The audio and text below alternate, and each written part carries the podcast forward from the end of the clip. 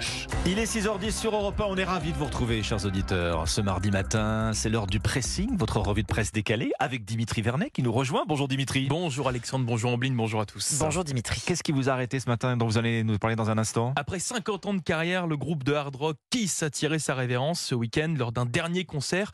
Leur dernier concert en chair, En chair et en os. et en os. Je vous explique pourquoi dans un instant. Ombline. Pour qui se maquille-t-on? Voilà. Ah, Réponse dans un instant. à propos de Kiss, euh, ça à propos du bien, groupe ouais. Kiss, les Voilà. rockers maquillés, c'est plutôt bienvenu. Pas forcément, euh, c'est peut-être même lié. Bon, moi je vais Ah. tenter de répondre à une question dans un instant. Quand il fait froid, est-ce qu'il faut vraiment manger plus gras pour Ah oui, faut affronter l'hiver? Ça va vous intéresser, ça, Dimitri, j'en suis sûr. clairement. Bon, alors Dimitri, Dimitri, si je comprends bien, vous avez décidé de nous parler de la toute dernière prestation euh, sur scène du groupe Kiss. Euh, groupe Kiss et ses rockers euh, en crinière et maquillage épais. Hein. euh. Exactement, Alexandre. Oui, c'est le Figaro qui nous en parle ce matin. Ce week-end aux États-Unis, le groupe mythique de hard rock américain a tiré sa révérence au Madison Square Garden, la dernière date de leur tournée d'adieu. Un adieu, vous allez l'entendre, franchement, pas comme les autres. Ah. Puisqu'à la toute fin du concert, les quatre membres fondateurs du groupe ont quitté la scène, laissant place sur l'écran géant à leur représentation 3D, quatre silhouettes numériques. Dans des hologrammes, en fait. Exactement, oui. des hologrammes qui en ont annoncé ceci.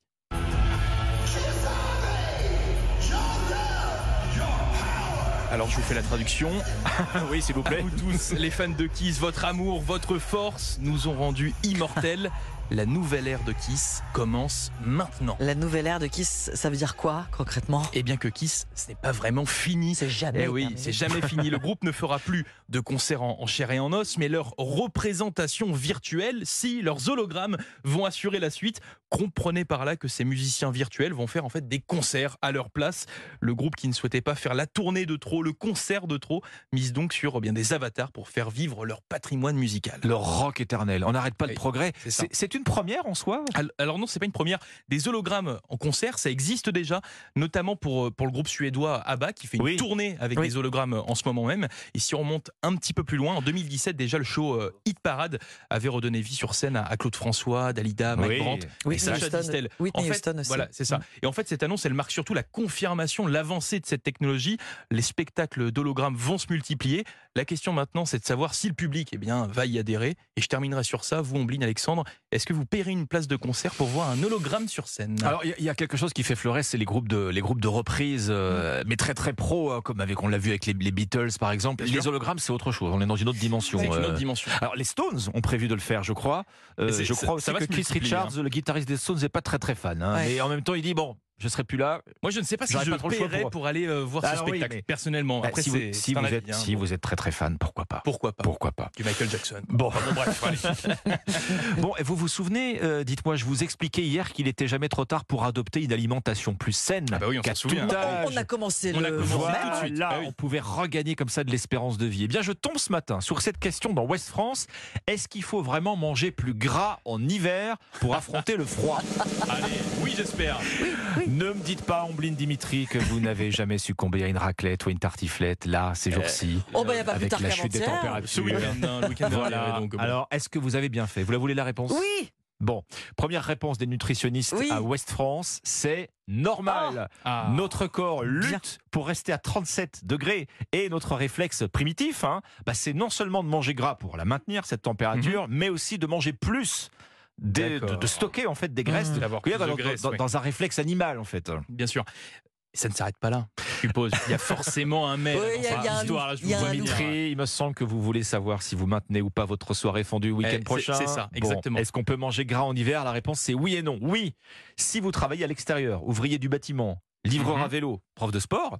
Euh, non, si vous avez un travail Sédentaire. sédentaire, Sur exactement. De Radio, par au chaud, Hein. assis. et Ah bien là au là. chaud. Suivez mon regard. Bon, Euh, euh, alors, alors attention, non, ça ne veut pas dire bannir. hein. Ça, ça veut dire euh, qu'il faut faire attention. Pas le gras, quoi. voilà, Ouais. le gras, c'est ça fait partie de ce qui apporte de l'énergie à notre corps. Ça veut dire ne pas abuser de fromage et de charcuterie sous prétexte que la température baisse. En fait, on a besoin, surtout quand il fait froid, les nutritionnistes le disent, hein, euh, c'est pas moi, de se protéger des virus. Il faut donc manger tout ce qui est euh, euh, vitaminé, ce qui va renforcer notre immunité. Alors, il y a les kiwis qui sont cités, il y a les oranges, il y a les légumes, bien sûr.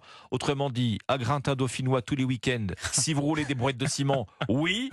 Si vous tenez un stylo. Dimitri, Ombline, de temps en temps, mais pas plus. Voilà. Bon, je vous laisse, euh, je, je vous laisse mesurer beaucoup, ce que vous entendez par de temps en temps. D'accord.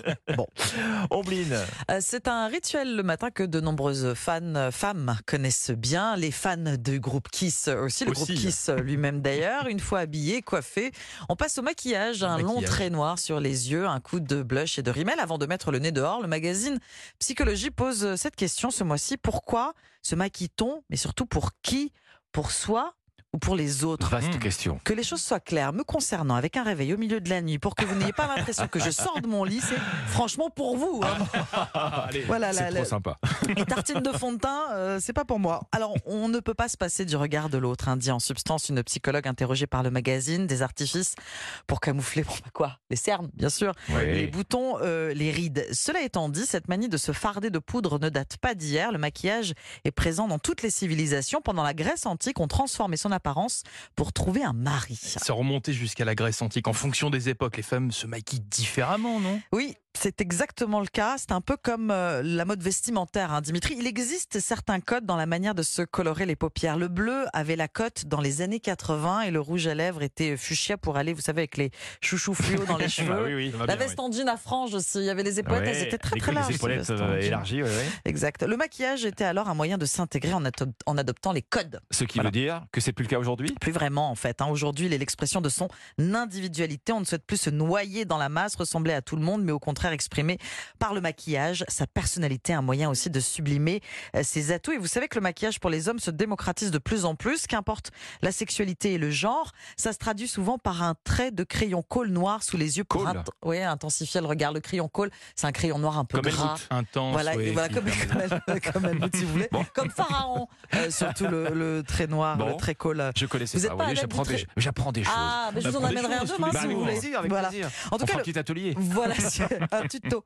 Le marché du maquillage ne s'est jamais aussi bien porté, écrit le magazine de Psychologie. Rangés au fond d'un tiroir pendant la crise Covid, les rouges à lèvres prennent leur revanche et sont en tête des ventes mondiales du secteur, figurez-vous. Bon, vous n'avez pas besoin de tout ça, Ombline. La, Oh, la- la fatigue, aimable. la fatigue n'a pas de prise sur Ah ouais, vous. ça doit être ça, oui. Sûrement. C'est pas ce que dit mon miroir chaque Ah matin, là mais là. ça, c'est un Le autre débat. pressing, votre revue de presse décalée chaque matin sur Europe 1. Merci Ombline.